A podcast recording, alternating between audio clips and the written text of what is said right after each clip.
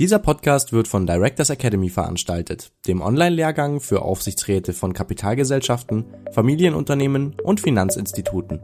Die didaktisch gestalteten Module ermöglichen die Aus- und Fortbildung bei freier Zeiteinteilung.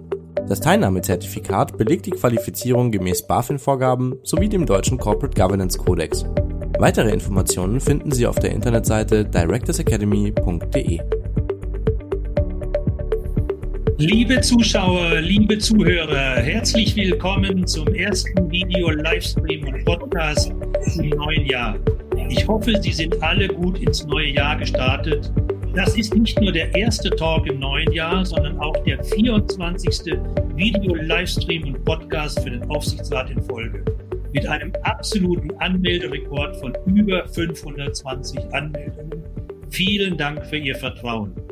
Dieser Podcast wird wie immer von Directors Academy veranstaltet und wird auch im neuen Jahr wieder jeden ersten und dritten Donnerstag im Monat um diese Zeit von 17 bis 18 Uhr ausgestrahlt. Mein Name ist Rudolf Ruther und ich begrüße Sie recht herzlich als Gastgeber und Moderator. Unser Schwerpunktthema heute lautet, der Aufsichtsrat braucht eine 3D-Brille, um versteckte Risiken klar zu sehen. Heute mit unserem Gast Frau Evelyn Freitag. Herzlich willkommen, Frau Freitag. Ja, vielen Dank, Herr Rother, für die Einladung und schönen guten Abend. Frau Freitag ist eine internationale Managerin, Aufsichtsrätin und Board Advisor mit Erfahrung in unterschiedlichsten Branchen.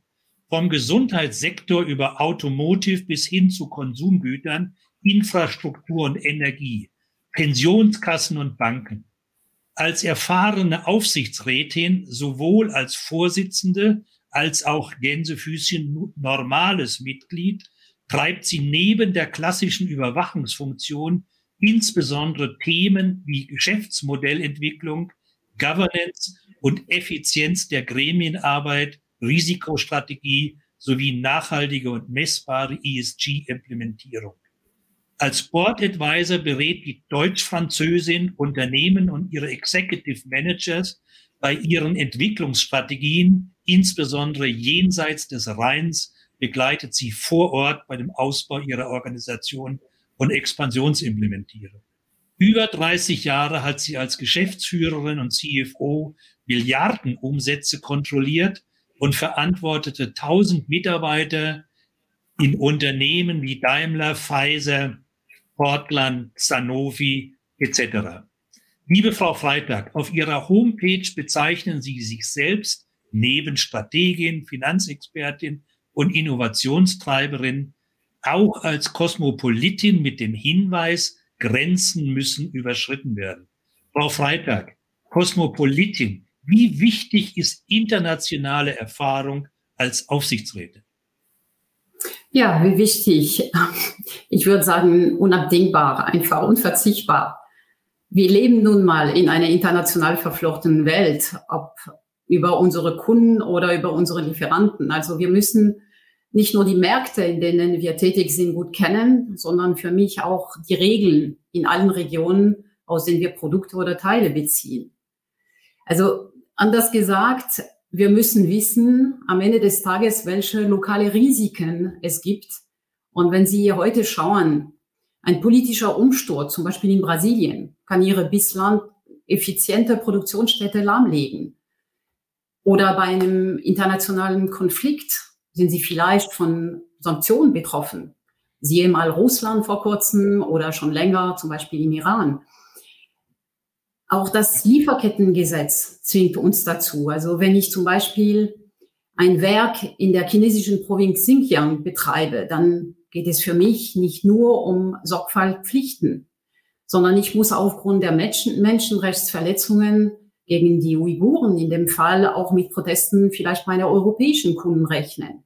So, und das alles muss ich natürlich als Aufsichtsrätin mitdenken. Und dabei. Also man, kann man kann ins man kann es im Prinzip zusammenfassen, umso internationaler mein Unternehmen ist, umso genauso international müssen die Fähigkeiten und Kompetenzen im Vorstand sein, aber auch im Aufsichtsgremium, im Aufsichtsrat und im Beirat. Ja, wobei es nicht nur die Internationalität des, äh, des Konzerns oder man denkt immer groß, aber selbst kleine Unternehmen haben eine internationale Verflechtung. Gucken Sie mal, was äh, während der Krise passiert ist. Äh, man hat Kontakte, ob das über ein Lieferant, ein Sublieferant, wie auch immer.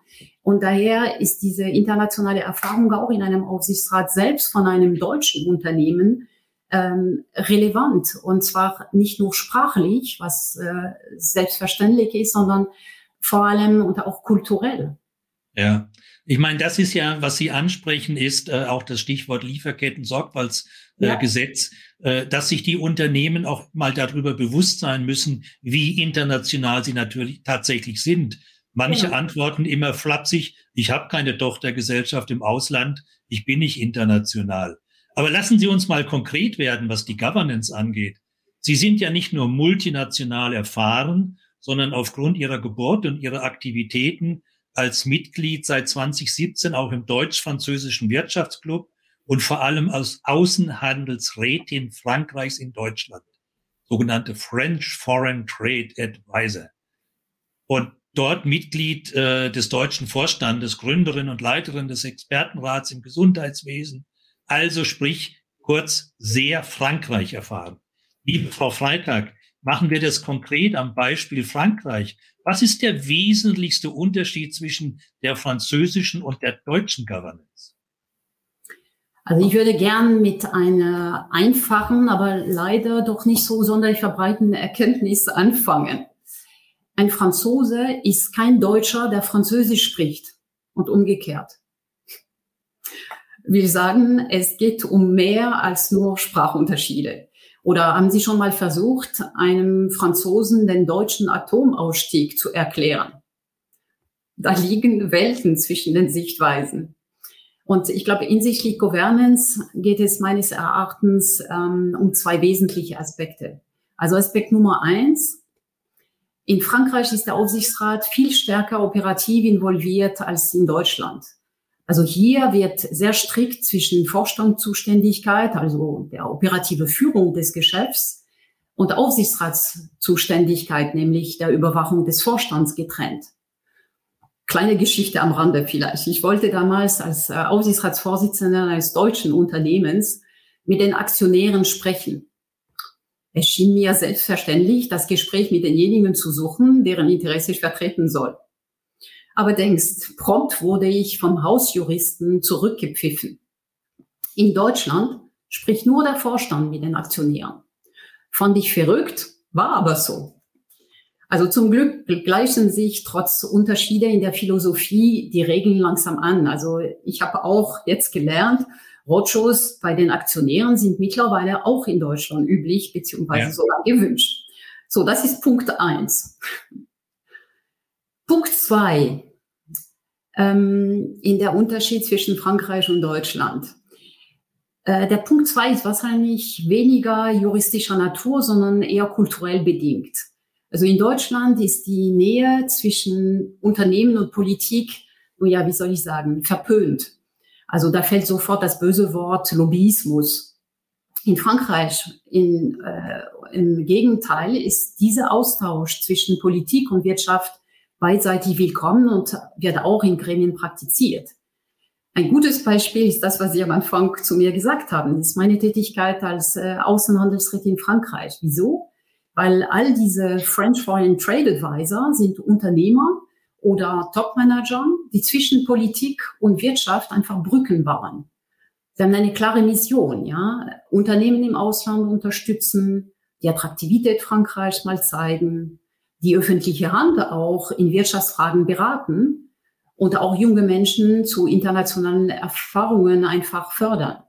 Also kurz gesagt, ich würde sagen, diese Außenhandelsräte sind quasi das unternehmerische Goethe-Institut Frankreichs. Ja. Ich wüsste nicht, dass es was Vergleichbares gibt in Deutschland. Ja, aber das heißt natürlich, dass wir einfach lernen müssen, wenn wir in einem deutschen Aufsichtsrat sitzen mit internationaler Verflechtung, jetzt konkret mit französischer Verflechtung, dass wir uns auch um diese Dinge intensiv kümmern, damit wir nicht nur die andere Seite besser verstehen können, sondern dass wir gemeinsam auch die, die, die besseren Entscheidungen treffen. Lassen genau. Sie mich mal noch einen anderen Schwerpunkt in Ihrem Lebenslauf, den ich zumindestens meine herausgefunden zu haben. Sie sind ja nicht nur Mitglied des Aufsichtsrats derzeit bei der KVW IPEX Bank, sondern seit äh, März diesen Jahres bei HBS Home Power Solution. Sie waren Vorsitzende des Aufsichtsrats bei der Pensionkasse der Höchstgruppe bei Euromikron. Man kann das alles gar nicht aufzählen. Sie haben so viele operative Verantwortung gesammelt. Ich sagte es vorhin schon, Daimler, Pfizer, Kraft, Pentland, Goodyear, Dunlop, Sanofi.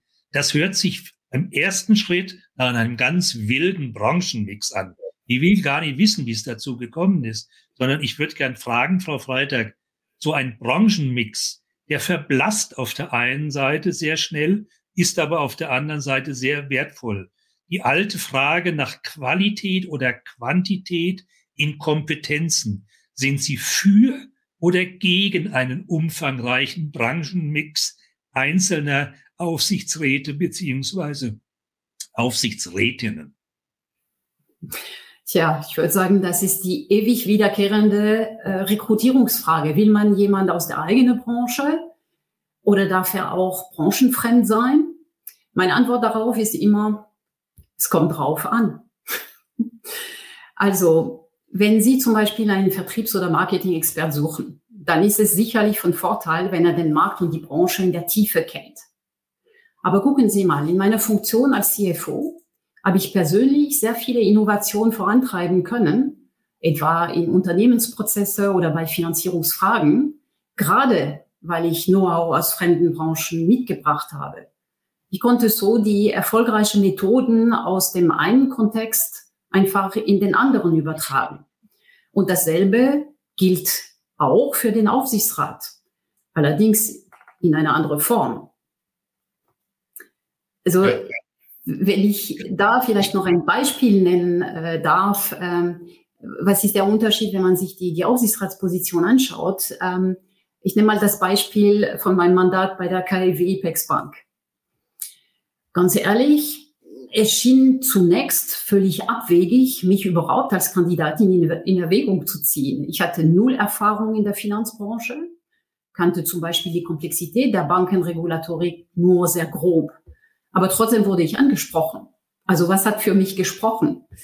Sicherlich nicht nur, dass ich immerhin die Bankenwelt natürlich intensiv von der Kundenseite als CFO kannte. Also ich weiß, was Unternehmen von Kreditinstituten brauchen, was sie sich wünschen und worauf ja. sie getrost verzichten können. Aber viel wichtiger, glaube ich, in dem Fall war, äh, dass äh, die KfW Ipex Bank viele Projektfinanzierungen und Exportkredite ähm, bietet für die deutsche und europäische Wirtschaft. Und in der Beurteilung von Finanzierungsvorhaben ähm, sind natürlich da meine breiten Branchenerkenntnisse äh, klar von Vorteil. Ich kenne die Automobilbranche, die Gesundheits-, äh, die Infrastruktur- und Handelsbranche. Und was die Bankenregulatorik angeht, klar musste ich schnell dazu lernen. Und dafür gibt es Gott sei Dank auch Kollegen, die das aus dem FF beherrschen. Also zusammengefasst würde ich sagen, für mich ist wichtig, dass in einem Aufsichtsrat ein Mix an Kompetenzen und Know-how genauso da ist wie letztendlich Internationalität und operative Erfahrung. Aber am wichtigsten sind wahrscheinlich auch noch die Persönlichkeit und Soft Skills der Aufsichtsratsmitglieder. Ja, ja da, da kommen wir ja gleich noch dazu. Ich würde, Sie sagten am Anfang, äh, es kommt drauf an. Ich glaube, das ist das, was Sie jetzt gerade gesagt haben, zusammenfassend. Es kommt auf die sogenannte Gruppenkompetenz an. In der Summe muss in der Aufsichts, im, im Aufsichtsgremium jede Kompetenz verfügbar sein, die es einfach braucht, um das Unternehmen richtig A zu überwachen und B vor allen Dingen zu beraten und zu begleiten. Und äh, es kann nicht einer alles wissen, aber es wäre schön, wenn wir Erfahrung von der eigenen Branche dabei hätten und von einer, äh, von vielen anderen Branchen daraus. Ich würde gerne zu unseren Zuschauern und Zuhörern kommen. Sie wissen, an der Stelle äh, möchte ich Sie immer mit einbeziehen. Ich stelle Ihnen eine Frage und bitte beantworten Sie diese Frage nur mit einem Stichwort. Und dann sage ich eins, zwei, drei und Sie drücken auf Send und wir sehen alle mit einem Schlag, alle die Antworten unserer Zuschauer und Zuhörer. Und die Frage ist äh, fast erratbar. Die Frage lautet, was ist für Sie der wichtigste Erfolgsfaktor für eine gute Gremienarbeit? Was ist der wichtigste Erfolgsfaktor für eine gute Gremienarbeit? Eins, zwei, drei, Sendknopf und dann können wir das allen mit dem Augenwinkel während des Gespräches äh, mal verfolgen. Aber jetzt sind wir mitten beim Thema, der Aufsichtsrat braucht eine 3D-Brille, um versteckte Risiken klarzusehen. Ich hatte etwas gestutzt am Anfang, als Sie sich diesen Titel gewünscht hatten, habe dann natürlich artig sofort nachgelesen. Eine 3D-Brille ist eine spezielle Brille, die bei einem stereoskopischen Verfahren, 3D-Foto, 3D-Film, benötigt wird, um die räumliche Tiefenwirkung sichtbar zu machen. Weil bei der Projektion von 3D-Filmen oder dem Druck von 3D-Bildern benötigt das menschliche Gehirn zum Erzeugen eines räumlichen Eindrucks zwingend zwei Bilder, je eins für das linke und für das rechte Auge. Nur dann entstehen zwei unterschiedliche Perspektiven und Positionen. Frau Freitag, wozu braucht der Aufsichtsrat eine 3D-Brille? Was meinen Sie damit? Welcher spezielle Film läuft in einem Aufsichtsgremium ab? Ja, Sie haben es wunderbar gesagt. Das Spannende an einer 3D-Brille ist, dass Sie im Kino eine, drei, eine dritte Dimension sehen können. Nur, was ist die dritte Dimension im Aufsichtsrat? Vielleicht fangen wir an mit den ersten zwei Dimensionen, die für mich ähm, nicht 2D, sondern 2P sind, nämlich People und Profit. Also traditionell kümmert sich der Aufsichtsrat um die Besetzung vom Vorstand mit kompetenten Leuten und kontrolliert seine Arbeit. Das ist der erste P. Als zweites überwachte er und überprüfte er das Zahlenwerk, also Bilanz, G&V, Jahresabschluss. Das ist das zweite P. Kurz, Nominierungsausschuss und Prüfungsausschuss sind natürlich wichtige Aufgaben des Aufsichtsrats, also People und Profit. Die dritte Dimension ist ein drittes P, nämlich Planet. Der Blick auf den Planeten ist aus meiner Sicht für den wirtschaftlichen Bestand und Erfolg eines Unternehmens mittlerweile existenziell. Und die Dimension Planet ist deswegen so wichtig, weil die beiden anderen P, People und Profit, ohne das P für Planet gefährdet sind. Das müssen Sie natürlich noch ein bisschen mehr ausführen. Äh, salopp formuliert, äh, ein Unternehmen ist doch nicht verantwortlich für die Rettung der Erde. Warum ist Planet so existenziell aus Ihrer Sicht? Das stimmt. Ähm, das Unternehmen ist nicht direkt dafür verantwortlich. Nur in der planetarischen Dimension liegen nun mal die größten Risiken. Und das haben wir in den letzten Jahren sehr deutlich gespürt. Also ein winziges Virus, das in China vom Tier auf den Menschen überspringt, wird zur Pandemie und legt für kurze Zeit fast die gesamte Weltwirtschaft lahm. Das hatte bis dahin, glaube ich, kaum jemand in irgendeinem Aufsichtsrat ernst genommen. Wir hatten das alles äh, auf unsere Risikobericht, aber wir haben alle nicht geglaubt, dass das passieren könnte. Und ganz ehrlich, ohne staatliche Unterstützung hätten selbst manche Konzerne wie Lufthansa oder TUI einfach nicht überlebt. Und heute hat man gesehen, ganz klar sind die Lieferkettenprobleme zentral im Fokus des Risikomanagements. Auch gewaltige Klimakatastrophen sind in Anmarsch, machen wir uns nichts vor. Ein Vorgeschmack haben wir natürlich schon mal in 2021 im Ahrtal erlebt. Milliardenschäden, natürlich überwiegen für mittelständische Unternehmen und private Haushalte. Aber was was, wenn es demnächst einen großen Konzern trifft oder sei es nur einen seinen zentralen Zulieferer? Ja. So, die nächste Energiekrise, die globale Energiekrise ist die nächste Lektion. Gucken Sie mal, nachdem sich Deutschlands Wirtschaft in eine fatale Abhängigkeit vom russischen Gas manövriert hat, muss jetzt überall verzweifelt Energie gespart und Energiequellen diversifiziert werden. Und die nächsten Krisen, ganz ehrlich, stehen schon auf der Agenda. Also wer die nicht ja, sieht. Jetzt muss ich Sie aber natürlich konkret nachfragen. Jetzt gucken wir in die Glaskugel, weil Sie haben ja gerade zu Recht äh, die Bedeutung von wesentlichen Weltkrisen nationaler und internationaler Art erwähnt. Und die kennen wir alle und tun, warten vorher sie vielleicht nicht auf dem Schirm. Aber jetzt konkret frage ich nach. Was glauben Sie aufgrund Ihrer großen Erfahrung, was könnte eine nächste Krise sein? Also wenn ich ehrlich bin, das haben, glaube ich, auch viele schon mal gespürt oder zumindest äh, trauen sich nicht, das zu sehen. Ich denke, sehr bald ist wieder eine geopolitische Krise zu erwarten. Ja, man kann zwischen China und USA denken, aber vielleicht gucken wir mal, was äh, überall brodelt, also zwischen China und Taiwan zum Beispiel. Wenn es dort knallt, ja, dann sind unsere zentrale deutsche und europäische Ab äh, Absatzmärkte in Asien, aber auch unsere Produktion und Lieferketten möglicherweise von einem Tag auf den anderen einfach abgeschnitten. So, was kann noch eine Krise sein? Wir, wir sehen, wir sind immer mehr digitalisiert. Also damit sind gravierende und zunehmende Cyber-Security-Risiken äh, verbunden. Auch was man vielleicht nicht unterschätzen sollte, Risiken, was den Zusammenhalt der EU angeht. Oder ich nenne mal das Stichwort ähm, Inflation Reduction Act in den USA. Ja. So, und all diese Themen muss natürlich ein Aufsichtsrat im Blick haben und bei all seinen Entscheidungen auch mitdenken. Also wer sich nur sozusagen wie früher darauf ausruht, den Vorstand in seine Arbeit zu kontrollieren und die Bilanzen zu überprüfen, glaube ich, der hat die neue Rolle des Aufsichtsrats nicht verstanden. Und das meine ich mit meiner 3D-Brille eigentlich, das ist eine 3P-Brille. People, Profit und vor allem Planet.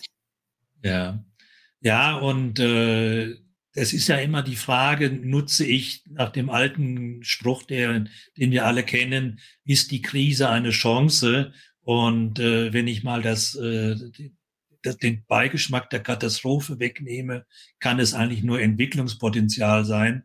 Die Frage ist, wie ich in einem Aufsichtsgremium zusammen mit dem Vorstand über potenzielle Krisen im Vorhinein drüber nachdenke, welches Risikomanagementsystem, Erkennungssystem und welche Resilienzfaktoren ich einführe, damit es kommt.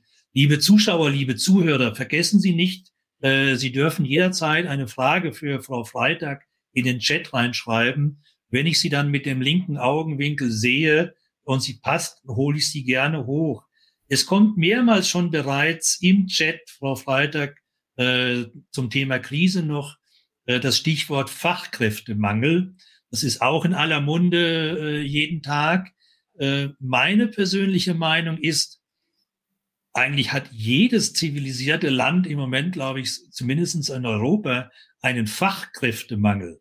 Äh, natürlich können wir alles Mögliche tun, um den Franzosen die Arbeitskräfte abzunehmen und den Engländern etc. Aber dann fehlt es halt da. Also in der Summe, wie sehen Sie das Thema Fachkräftemangel? Ist das ein nationales Thema oder ist das ein internationales Thema? Äh, nein, äh, das ist definitiv ähm, ein Thema zumindest in Europa, glaube ich. Äh, ob das in Frankreich, in Deutschland, Westeuropa generell, aber das äh, hört man auch äh, in äh, selbst in osteuropäischen Ländern, dann auch teilweise, also in Polen hört man, ist alles schon geleert, Rumänien auch alles schon, äh, gibt's äh, auch kaum noch Leute zu finden. Also ich glaube, das ist äh, definitiv ähm, kein äh, Deutschlands äh, Problem, sondern wahrscheinlich ein äh, westeuropäisches Problem auf jeden Fall. Ja. Ja. Ähm, für mich. Meine, ja. Ja, nee, machen Sie weiter, Entschuldigung. Ja, also ich glaube, ähm, wenn, wenn ich mir die, die Risiken anschaue, und dann die Zuschauer äh, natürlich recht, äh, es geht nicht nur um die Komplexität und Schnelllebigkeit, äh, die wir zurzeit erleben, ähm, mit dieser 3P-Brille, wir haben die, die äh, Themen schon mal angesprochen und ich glaube, besonders wichtig sind nun die sozialen Revolutionen. Also, und das ist genau der Punkt, im wachsenden Wettbewerb um diese Fachkräfte wachsen auch für mich die Ansprüche an diese New Work, also Stichwort andere Organisationsformen, Matrixstrukturen, Diversität, weniger Hierarchie, was sagen wir noch, mehr ja, Eigenverantwortung. Aber dennoch müssen wir eine sichere Governance auch mal äh, sicherstellen. Ja? Ich meine, es gibt ja immer versteckte Risiken und es gab auch früher versteckte Risiken, überraschende Krisen. Unsere deutsche Wirtschaft und viele andere europäische Wirtschaften auch waren über ein halbes Jahrhundert trotz allem sehr stabil und sehr erfolgreich. Sicher auch wegen ihren Aufsichtsräten und Beiräten. Aber was hat sich denn im Vergleich zu früher, wenn ich jetzt mal 10, 15 Jahre zurückdenke, in dem Risiken erkennen, in dem Krisenbewältigung. Was hat sich denn da wesentlich geändert? Ja, also das ist das, was ich äh, vorhin sagte. Es ist definitiv komplexer und schnelllebiger geworden. Also dieses Umfeld mit diesen äh, lange Liste an Krisen, Geopolitik, Lieferketten, Cybersecurity, Energieversorgung, Menschenrechte, Klima, ESG, also da kann man äh, all diese Worte hintereinander äh, kommen. Dann hat man auch gesehen, mit der Digitalisierung hat man auch noch die Geschäftsmodelle von Unternehmen auf den Kopf gestellt, ja. Und deswegen glaube ich, das Thema ähm, äh, soziale Revolution in irgendeiner Form ist das nächste Thema. Ja? Nicht nur eine industrielle Revolution, sondern diese soziale Revolution. Fachkräftemangel ist ein Thema, aber auch was mit der Lieferkette zusammenkommt, dass man sich auch fragt, wenn das in einem Teil der Welt nicht mehr funktioniert, dann vielleicht ist unsere Lieferkette auch irgendwie abgeschnitten, ja. ja. Und das Thema New Work, wie adaptieren wir uns auch nach den Krisen, die wir erlebt haben, äh, an äh, neue Anforderungen. Das Thema Purpose kommt sehr oft in den Gesprächen mit Mitarbeitern. Homeoffice, wie können wir das regeln und trotzdem eine Unternehmenskultur äh, sicherstellen? Wie kann man eine sichere Governance äh, sicherstellen, wenn alle von zu Hause arbeiten? Und das alles entwickelt sich auch in eine rasante Geschwindigkeit permanent weiter. Ja? Das heißt, der Unterschied wahrscheinlich zu früher ist ähm, für mich, das hat mit der gemütlichen Deutschland AG der 90er Jahre einfach nichts mehr zu tun. Ja? ja. Ich meine, in diese ganze Krisenerkennung, Risikoerkennung, das Krisen- und Risikomanagement, äh, wie wichtig ist die Rolle des Aufsichtsratsvorsitzenden? Wir reden ja in der, in, gelegentlich in letzter Zeit auch immer sehr vom KOF, vom Chair of the Future, über lebensfähige Aufsichtsratsvorsitzende. Wie wichtig ist die Rolle des Vorsitzenden im Aufsichtsgremium? in meinen Augen sehr wichtig. Äh, die eben beschriebene Komplexität lässt sich nur lösen, wenn der Aufsichtsrat selbst einerseits unterschiedliche Kompetenzen vereint, aber wie ich immer sage, als kooperierendes Team von einem Aufsichtsratsvorsitzenden intelligent orchestriert wird. Ja? Also das heißt, der Aufsichtsratsvorsitzende braucht nicht nur ein Branchenfachwissen, was sicherlich äh, ein äh, Vorteil ist, wie für jeden anderen äh, Boardmember, sondern vor allem Leadership-Qualitäten und exzellente Kommunikationsfähigkeiten. Dazu gehört für mich Thema Mut, Thema Offenheit, Teamfähigkeit und auch die Fähigkeit, Komplexität einfach darzustellen, weil letztendlich muss auch noch mit den Stakeholder kommunizieren. Also ich würde sagen, Manche nennen das wahrscheinlich die eierlegende Wollmilchsau. Ähm, ich würde das anders benennen, einfach sagen, wir brauchen als Aufsichtsratsvorsitzende eine rundum erfahrene Leaderpersönlichkeit. Ja. Äh, eine dumme Frage am Rande, Frau Freitag. Äh, eierlegende Wolfmilchsau. Wie heißt der Begriff im Französischen? das, das gibt's nicht. Okay, das gibt's nur in Deutschland. Aber jetzt nochmal sachlich, äh, Sie haben vollkommen recht. Die meisten unserer Zuschauer und Zuhörer haben das vorhin bei meiner Frage im äh, Chat auch gepostet. Viele andere Aspekte natürlich auch noch. Aber vorne dran war sehr viel Kommunikation äh, und Strategie und Zuhören, Fragen stellen. Interessanterweise habe ich zumindest äh, aus dem Augenwinkel stand da nirgendwo das Wort Integrity, Ehrbarkeit. Wie wichtig ist für Sie Integrity? Ja, Integrity, Personal Governance, ähm, für mich, ich würde sagen, das ist ähm, wie, wie sagt man, eine Deformation professionell, also auf Deutsch eine Berufskrankheit. Ähm, also im Ernst als CFO war das Thema Governance, Compliance und Ethik natürlich jahrelang Teil meiner Aufgabe. Es heißt nicht umsonst der CFO als Wächter der Unternehmenswerte. Ja. Und der Aufsichtsrat, ganz ehrlich, als Vertreter der Aktionäre oder Eigentümer, ist ebenfalls ein Wächter der Unternehmenswerte. Also kurz, die Job Description ist in diesem Punkt schlicht und einfach dieselbe. Letztlich ja, letztlich ja. Aber man, es ist ja immer auch die Frage, auch bei Integrity gibt es ja auch Fragen der Ausprägung. Äh, und äh, man kann jetzt nicht sagen, ich bin zu 100 Prozent ehrbar. Ähm, aber es gibt natürlich in den Prozessen etwas, da ist zum Beispiel dieses Stichwort äh, äh, Null-Toleranz ist ja immer sehr stark miteinander verbunden. Und äh, ich weiß das im praktischen Leben, und das geht Ihnen wahrscheinlich auch so. Viele Unternehmen tun sich bei Integrity mit schönen Worten, ist es immer leicht, aber sobald es um das Thema Null-Toleranz eingeht, äh, wird es dann in der Praxis immer schon sehr, sehr schwierig. An dieser Stelle unterbrechen wir den Podcast für einen Hinweis in eigener Sache. Wie Sie eventuell schon wissen, halten Aufsichtsratsmitglieder dank des großen Informationsangebots von Directors Academy ihr Wissen stets auf dem Laufenden. Die didaktisch aufbereitete Weiterbildung, die auch als Online-Nachschlagewerk dient, ist in drei Versionen verfügbar. Für Kapitalgesellschaften, Familienunternehmen oder für Finanzinstitute. Als Zuhörer profitieren Sie von einem 10%igen Rabatt für eine Einzellizenz von Directors Academy. Um den Preisvorteil in Anspruch zu nehmen, geben Sie bitte bei der Bestellung auf directorsacademy.de den Gutscheincode Aufsichtsrat 2023 ein. Hinweise dazu finden Sie auch in den Show Notes. Dieses Angebot ist bis zum 28. Februar 2023 gültig. Wir haben jetzt schon mehrmals angesprochen, dass in dieser Corporate Governance Diskussion, und Sie haben das an vielen Stellen ausgeprägt, nach wie vor natürlich Projekt, äh, Prozesse, Systeme wichtig sind, aber dass eigentlich so etwas wie ein Perspektivenwechsel in der Konzentration im Fokus erfolgreich ist. Das heißt, weg von der Governance des Unternehmens hin zur persönlichen Governance des Top-Managers, des Top-Vorstandes und des Aufsichtsrates.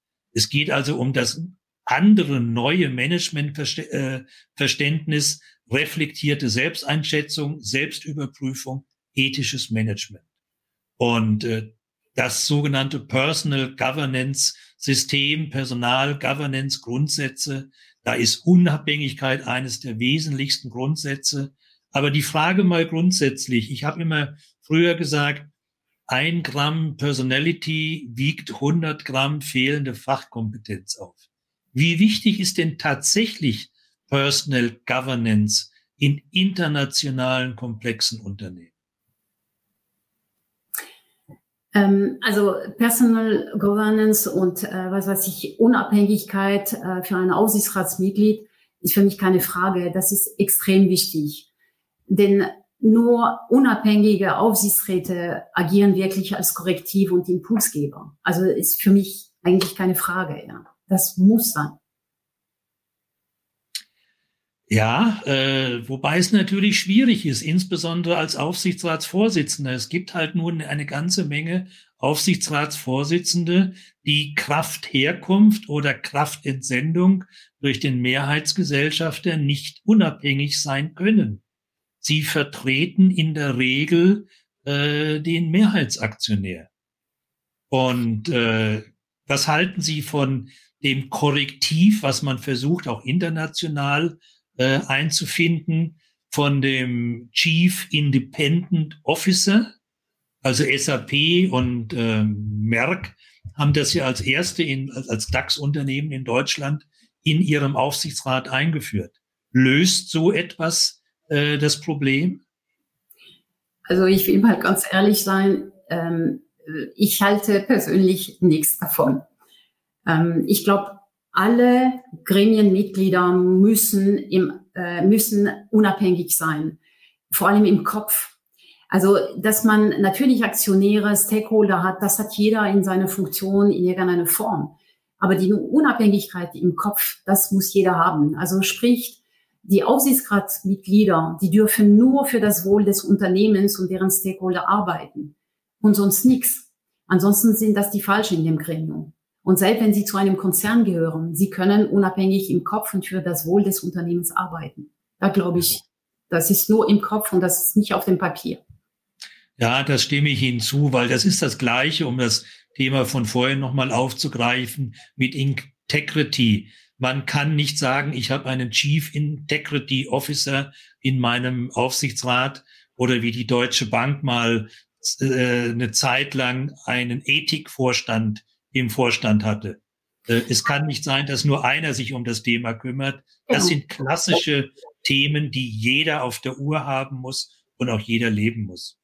Genau, und, und in Deutschland, das äh, hat auch den, den Nachteil, dass wenn es so einen Titel gibt oder einen Mensch gibt, dass man denkt, okay, das ist der Job, ja, und die anderen ja. lösen sich davon. Und für mich gibt es gewisse Funktionen, das war damals mit dieser Chief Digital Officer, wo ich gesagt habe, Digitalisierung ist so breit, das kann kein Mensch und schon gar nicht der IT-Manager äh, beherrschen oder werden. Ähm, und das gilt für das Thema Ethik, das gilt für das Thema äh, Unabhängigkeit. Das ist eine Managementaufgabe. Wenn die Leute das nicht in sich haben, dann sind das schon mal die Falschen. Oh, da sprechen Sie aber mit dem Digital-Thema äh, ein ganz heißes anderes Thema an. Es gibt ja viele, die der Überzeugung sind, es braucht jeder Aufsichtsrat und jeder Beirat mindestens einen ausgewiesenen Digitalexperten, äh, um diese Schwachstellen auszugleichen. Fragt man mal dann an der Stelle nach, was halten Sie von einem Digitalexperten im Aufsichtsrat? Ja, ist die Frage, wie man Digitalisierung einfach äh, bezeichnet. Also kann mich erinnern, ähm, vor fünf Jahren, als ich äh, zu Sanofi gekommen bin, haben wir gesagt, ja, Digitalisierung ist bei uns kein Thema. Also A, ähm, äh, wir sind schon voll automatisiert und B, ähm, ja, wir sind so reguliert, also pff, da ändert sich bei uns nichts, ja. Und äh, ich war so schockiert. Ich kam äh, zu dem Zeitpunkt hatte ich einen Exkurs mal in der äh, Automobilindustrie verbracht, wo das Thema Digitalisierung eine ganz andere Bedeutung hatte, und zwar eine völlig Veränderung vom Geschäftsmodell. Und dann haben wir gesagt, na ja, haben wir schon darüber nachgedacht, ob auch in der Pharmabranche morgen unsere Produkte vielleicht als Zulieferant äh, eingesetzt werden weil letztendlich wir sind nur der Lieferant von Medikament, aber die Lösung an den Patient verkauft ein Google, Amazon oder wer auch immer. Also ist unser Geschäftsmodell von heute das, was nach einer Digitalisierung und diese Möglichkeiten mit dem Patienten zu ähm, arbeiten, zu äh, kommunizieren, wenn das von jemand anderen übernommen wird. Und deswegen habe ich gesagt, diese Chief Digital Officer, äh, ob das in einem Management-Team oder in einem Aufsichtsrat, es hat verschiedene Aspekte. Sie können einen IT-Spezialist haben als Digital-Mensch. Sie können einen Geschäftsmodell-Expert haben. Sie können einen, der sich mit Online-Marketing auskennt. Also am besten ist ein Gespür zu haben. Wenn Sie wirklich einen Experten brauchen, dann holen Sie sich das auch im Aufsichtsrat. Wichtig ist, dass im Aufsichtsrat diese Themen einfach ja. zumindest in den Köpfen sind äh, mit unterschiedlicher Ausprägung. Also ich glaube nicht, dass ein Mensch das Thema Digitalisierung komplett beherrschen kann. Oder sonst ist es nur von der technischen Seite, aber definitiv nicht von der äh, Geschäftsmodellseite. Ja, und ist das, dann ist das auch das, was Sie vorhin bei dem anderen äh, Thema gesagt haben. Wenn einer im Gremium der sogenannte Experte ist, hören die anderen immer weg und sagen, ja, das ist ja sein Thema, der kümmert sich darum. Genau. Lassen Sie uns noch mal allgemein äh, die Aufgabe angehen. Sie haben in Ihrem Artikel im Juli 2021 im Finance Magazine geschrieben, warum sich Aufsichtsräte neu erfinden müssen. Lassen Sie uns mal ganz nüchtern die drei wesentlichsten Erfolgsfaktoren heute für eine gute Gremienarbeit noch einmal zusammenfassen ich fange mal, äh, früher hat man immer gedacht, ähm, ein Aufsichtsrat braucht drei Mann. Also einer mit, operative, mit operative Branchenerfahrung, ein Jurist und ein Wirtschaftsprüfer. So, und wenn Sie mich heute fragen, dann sage ich, das reicht bei Weitem nicht mehr. Also das Spektrum muss viel, viel größer sein. Es braucht Vielfalt von allem etwas. Und hier meine ich nur das Thema Gender Diversity, sondern vielmehr diese Diversität im Fachwissen, im Background, in den Erfahrungen, in der Internationalität. Aber das Haupterfolgsfaktor wäre für mich, ähm, was ein Aufsichtsrat braucht, ist ein funktionierendes Team. Also was ich meine mit einem funktionierenden Team, ist ein Team, wo jeder offen und angstbefreit seine Meinung äußert, wo eine Diskussionskultur existiert, also spricht ein echter Austausch mit den Kollegen, mit dem Vorstand, wo Vertrauen aufgebaut wird. Und am Ende, das haben wir auch schon mal angedeutet, wo Verlässlichkeit und persönliche Integrität hoch angesiedelt sind. So, und das braucht in einem Gremium Zeit, Engagement und richtiges Teambuilding. Äh, wir brauchen im Prinzip, was Sie formulieren, so etwas, was ich immer gerne nenne, äh, das Aufsichtsgremium sollte sich entwickeln zu so einer Kreativwerkstatt, zu einem Bereich, wo man äh, mehr vordenkt als nachdenkt, wo man Fragen stellen kann, die vielleicht noch gar keine Antworten haben, aber wo auch gleichzeitig jede Antwort erstmal seriös berücksichtigt wird und nicht Kraft-Macht-Verhältnisse untergebügelt wird, so dass man vielleicht gemeinsam äh, entweder Krisen oder äh, äh, Risiken identifiziert, beziehungsweise was ja viel wichtiger ist, neue Chancen, neue Businessmodelle ide äh, äh, rechtzeitig identifiziert und sich darauf hinbringt. Aus dem Publikum kommt eine ganz konkrete Frage, weil Ihre These 3D, 3P, Planet das geht unseren Zuschauern nicht aus dem Kopf. Da fragt ganz konkret äh, Victoria Ries, welche Maßnahmen sehen Sie für den Aufsichtsrat am effektivsten für das Risikomanagement vom dritten P von Planet? Was ist ein konkretes, praktisches Beispiel, äh, was der Aufsichtsrat einführen sollte, überwachen sollte, etc.? Also im Risikomanagement äh, hat man äh, die, die, die klassischen Risiken immer aufgeführt. Und ich glaube, das ist auch in der Priorität oder in der Wahrscheinlichkeit, äh, wo man tiefer reinschauen soll. Weil letztendlich, wenn man sich ein Thema Pandemie anschaut, ähm, also ich kann mich erinnern, vor zehn Jahren hatte ich das auch in meinem Risikobericht drin. Mit Wahrscheinlichkeit so gut wie null und äh, Auswirkung sehr hoch. Wenn ich das heute in einem Risikomanagement sehe, dann sage ich, naja, würde ich deutlich höher stellen, weil das haben wir erlebt und das wird auch nochmal kommen. Also da, um äh, in der Gesundheitsbranche lange genug äh, äh, gearbeitet zu haben, dann weiß ich, dass das wieder passieren wird. Ja. Also ja. es geht nicht nur darum, immer neue Risiken zu entdecken, sondern die wahrzunehmen, sagen, wie wahrscheinlich ist das tatsächlich? Und was bedeutet das, wenn das passiert? Also Thema Planet, äh, die, die Punkte haben wir genannt, ja. Also ob das Klimathemen sind, äh, diese Lieferkettengesetz ist auch ganz wichtig. Das Thema geopolitisch hat uns früher nicht wirklich tangiert, ja. Ähm, und mittlerweile, wir sind so international verflochten, dass das sehr schnell auch ein reine, sage ich mal, Mittelstandsunternehmen einfach treffen kann. Also wachsam bleiben in allen Risiken, die wir für unwahrscheinlich äh, haften und äh, die vielleicht unter andere Lupe nehmen und sagen, könnte es für mich auch ein Thema werden. Ja. Also ich meine, ich kann mir gut vorstellen, dass in einem Gesundheitswesen Unternehmen das Thema Pandemie irgendwo auf einer Risikoliste war, aber wie Sie sagen, dann wahrscheinlich mit einer niedrigen, niedrigeren Wahrscheinlichkeit wieder hinten in die Ecke vom Radarschirm geschoben worden ist. Ich glaube also, aber auf der anderen Seite, dass es auch viele Industrieunternehmen gibt, die hatten bestimmt nie das Thema Pandemie äh, in ihrem Risikokatalog, beziehungsweise ich weiß jetzt nicht mehr genau, aber ich glaube vor drei, vier Wochen gelesen zu haben, es kam eine Studie heraus, wo jemand analysiert hat, wo die letzten zehn aktuellen Risiken, die wir, unter denen wir im Moment äh, leiden oder zu, mit, mit kämpfen, äh, dass die nur zu kleinem Prozentsatz überhaupt bei den großen Unternehmen auf ihrer Risikoliste drauf standen. Äh, also äh, zum Thema Pandemie, ich war äh, äh, sowohl in der äh, Gesundheitsindustrie als auch in der Automobilindustrie, das hatte ich schon in meinem Risikobericht drin, äh, war in beiden Sektoren als niedrig eingestuft. Ja. Ähm, also deswegen sage ich, äh, die Themen waren teilweise da, aber die hat man anders bewertet.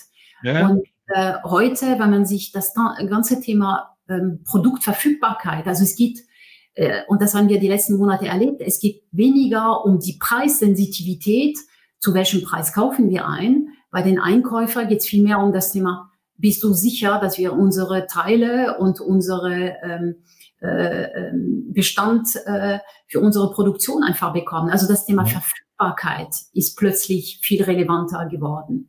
So, und, und das meine ich mit, äh, wir haben wahrscheinlich die Vielfalt an Themen schon da. Die Frage ist nur, und je nach Industrie können für die einen ähm, ein Risiko viel höher äh, bewertet werden als für anderen. Also das Thema auch Zinsveränderungen ist je nach Branche relevant oder nicht relevant. Ja. Ähm, also wir Lassen müssen viele die, die, die Kehrseite äh, der Medaille betrachten, was Krisen und Risiken angeht.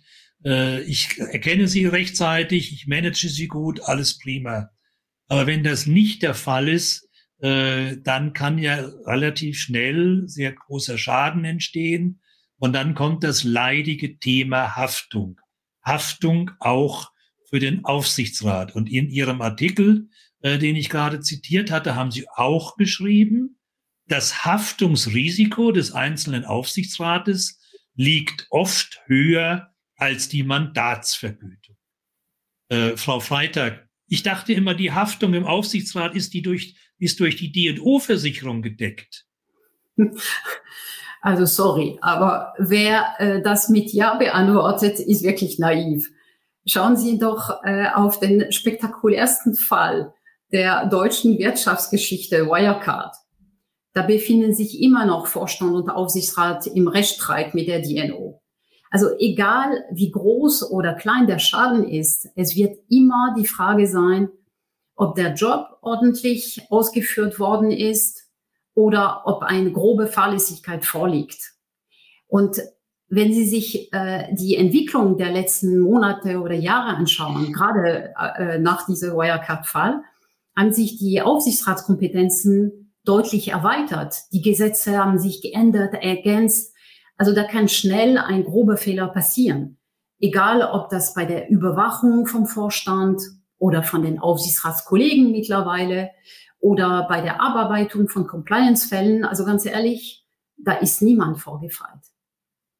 Ja, und man muss das auch ganz nüchtern sehen und äh, sehr viele DO-Experten geben das ja äh, unter verdeckter Hand auch zu. Äh, eine DO-Versicherung zahlt selten äh, und wenn nur Bruchteile und Aufsichtsratsmitglieder, die sich mit der D&O-Versicherung beruhigen, können vielleicht gut schlafen, äh, aber es wird ihnen im Negativfall sicher nicht helfen. Das, das ist genau so wie, wie beim Vorstand letztendlich. Äh, nur die Vergütung beim Vorstand ist etwas höher als die bei einem Aufsichtsrat. Aber mittlerweile ist das Thema Haftung in beiden Fällen genauso. Also man kann nur ruhig schlafen, wenn man wirklich seine Prozesse im Griff hat und äh, tatsächlich seine Überwachungsfunktion ähm, ja sehr äh, deutlich wahrnimmt. Ja. Äh, lassen Sie uns noch einen weiteren Blick in die Zukunft werfen. Wir haben jetzt sehr viel über Board Effectiveness gesprochen äh, und über den äh, Chair of the Future, über den Aufsichtsratsvorsitzenden. Was ist denn mit dem einfachen Aufsichtsratsmitglied? Also nicht Prüfungsausschussvorsitzender, nicht äh, ein Experte, sondern aus welchen Gründen auch immer ein einfaches Aufsichtsratsmitglied, so wie ich es nenne, ein SBM, ein Simple Board Member. Frau Freitag, auch ohne besondere Expertise und Rollen in einem Aufsichtsrat. Was braucht ein Simple Board Member in der Zukunft, damit er nicht in die Haftung kommt? Also ich glaube, neben seinem äh, Fach-Know-how, der braucht ähm, wahrscheinlich drei Sachen. Engagement, Mut und ausreichend Zeit. So, Engagement ist klar, ähm, um ja. die Fülle an Themen zu bewältigen und auch die Aufsichtsratskollegen, also sprich nicht in Silo zu arbeiten, sondern um die Aufsichtsratskollegen auch aktiv unterstützen zu können. So, Mut. Mut äh, ist für mich an erster Stelle um einfach unangenehme Themen anzusprechen und dran zu bleiben. Also wenn der Fachexperte, Digital Expert oder der Integrity Expert was sagt, trotzdem zu sagen, na ja, ich habe darüber nachgedacht, wie ist es eigentlich? Das muss auch möglich sein, das anzusprechen und dazu braucht man Mut, den Expert mal vielleicht eine Frage zu stellen oder in Frage zu stellen. So unter ausreichend Zeit, um jenseits der üblichen vier Sitzungen im Jahr auch noch den kontinuierlichen Austausch sowie die Überwachung und Beratung des Vorstands leisten zu können.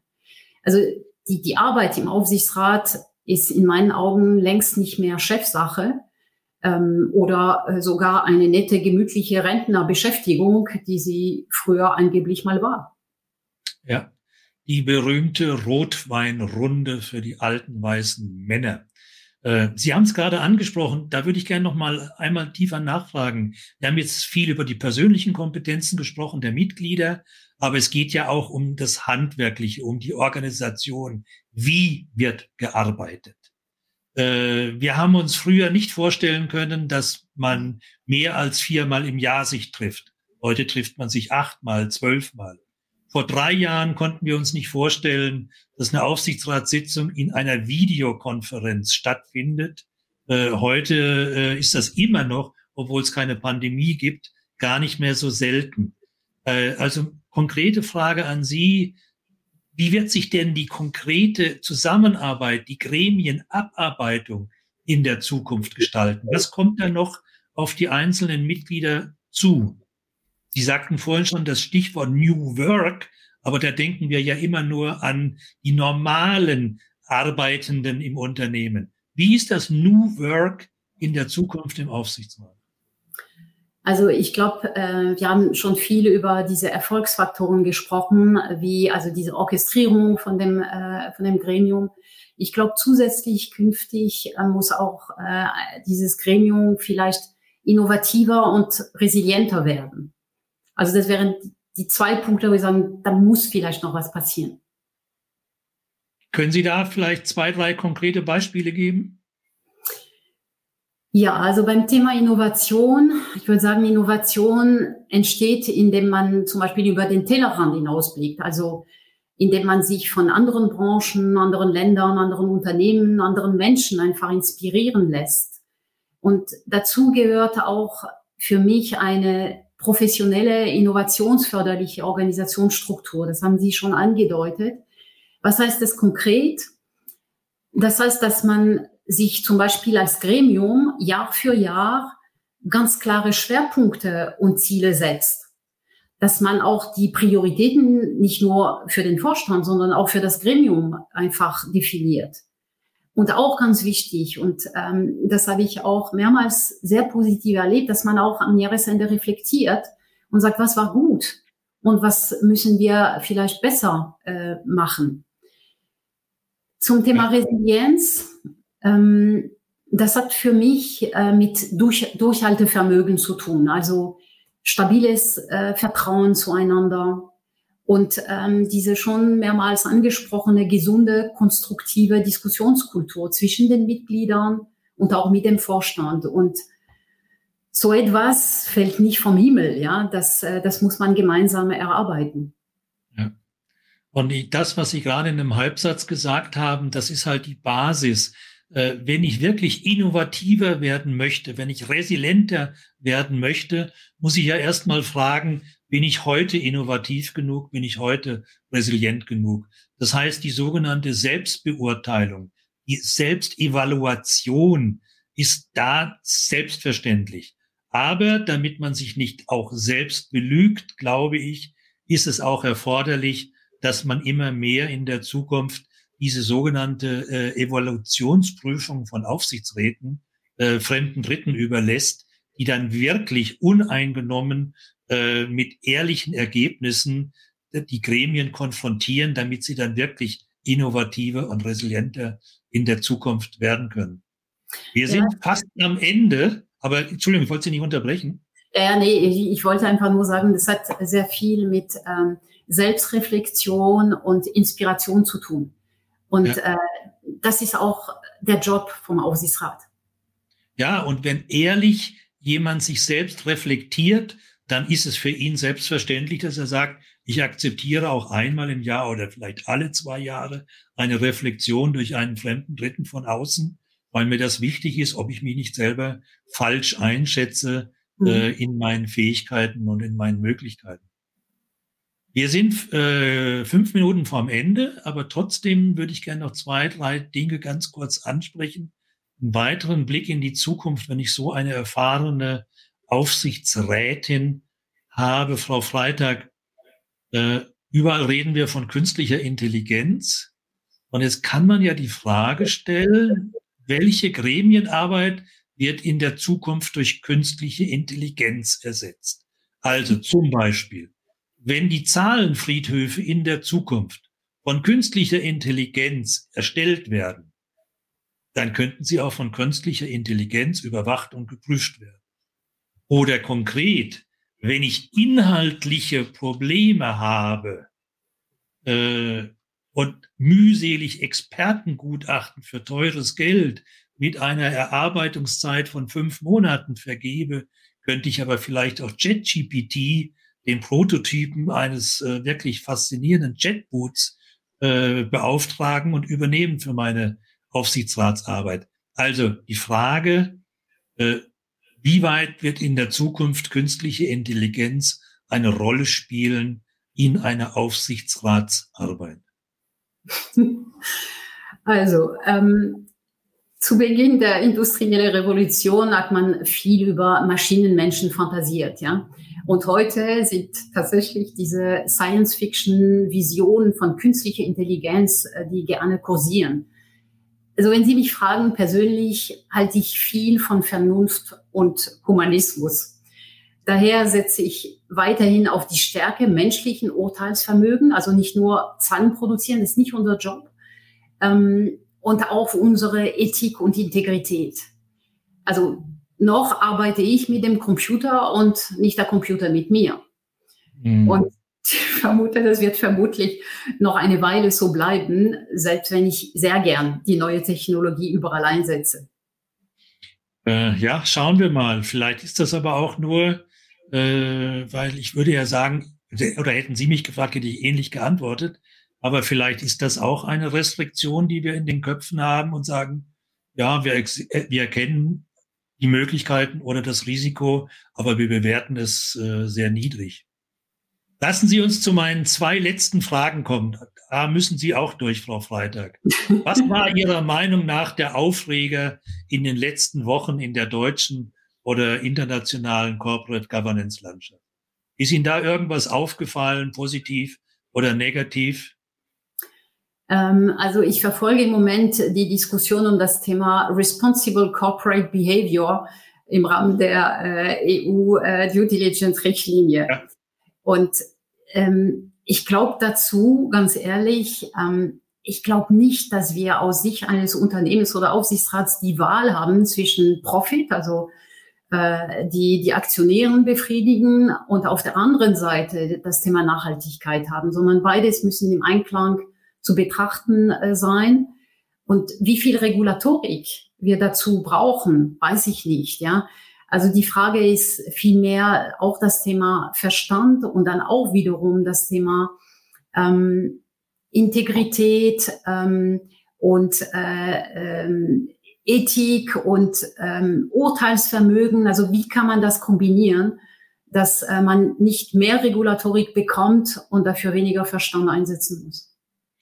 Ja, das ist eine interessante Frage, weil das natürlich alles Themengebiete sind, die sich sehr, sehr schwer messen lassen viel schwerer als irgendein Gewinn nach IFRS äh, etc. Also für mich sind die Aufreger nach wie vor, äh, dass wir in unserer Wirtschaft, äh, es, es scheint so zu sein, keine Abschlussprüfer mehr brauchen. Adler findet jetzt im zweiten Jahr keinen Wirtschaftsprüfer. Äh, und heute habe ich gelesen, Core äh, Estate, äh, denen geht's ähnlich. Äh, ich bin gespannt, in welche Entwicklung das in der Zukunft führen wird, wie wichtig die Wirtschaftsprüfer noch in Zukunft sein werden. Frau Freitag, es war ein ganz tolles Gespräch. Geben Sie uns den Schlusssatz mit, also ein Schlussstatement, möglichst kurz mit Subjekt, Prädikat, Objekt, der uns am Wochenende noch an dieses hervorragende Gespräch erinnert. Was geben Sie unseren Zuschauern und Zuhörern mit fürs Wochenende? Also Sie wissen, Frauen können nicht in drei Worte, aber die Lösung findet sich im Unbekannten, heißt, die Probleme der Zukunft können wir nicht mit den Methoden der Vergangenheit bewältigen. Und damit schicke ich Ihnen ins Wochenende. Und vielen Dank noch. Ich finde, das ist ein sehr bemerkenswerter Satz. Die Lösung befindet sich im Unbekannten. Vielen Dank an alle, insbesondere an Sie, Frau Freitag. Recht herzlichen Dank. Es hat mir wahnsinnig viel Spaß gemacht. Vielen Dank auch von meiner Seite für das ähm, schöne Gespräch und äh, die interessanten Themen. Das könnten wir noch wahrscheinlich stundenlang äh, fortführen, aber das machen wir separat dann. Das machen wir beide separat, beziehungsweise, liebe Zuhörer, ergänzendes Lesefutter zu unseren Themen finden Sie auf der Homepage von Frau Freitag.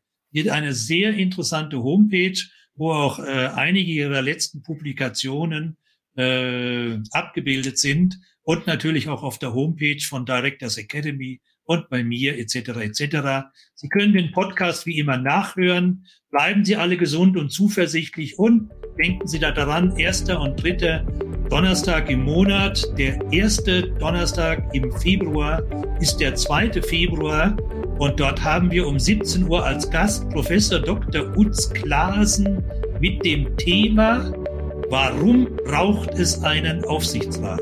Fragezeichen. Erwartungen des Vorstands an sein Aufsichtsgremium. Vielen herzlichen Dank, einen schönen Abend und auf Wiederhören. Wiedersehen. Tschüss.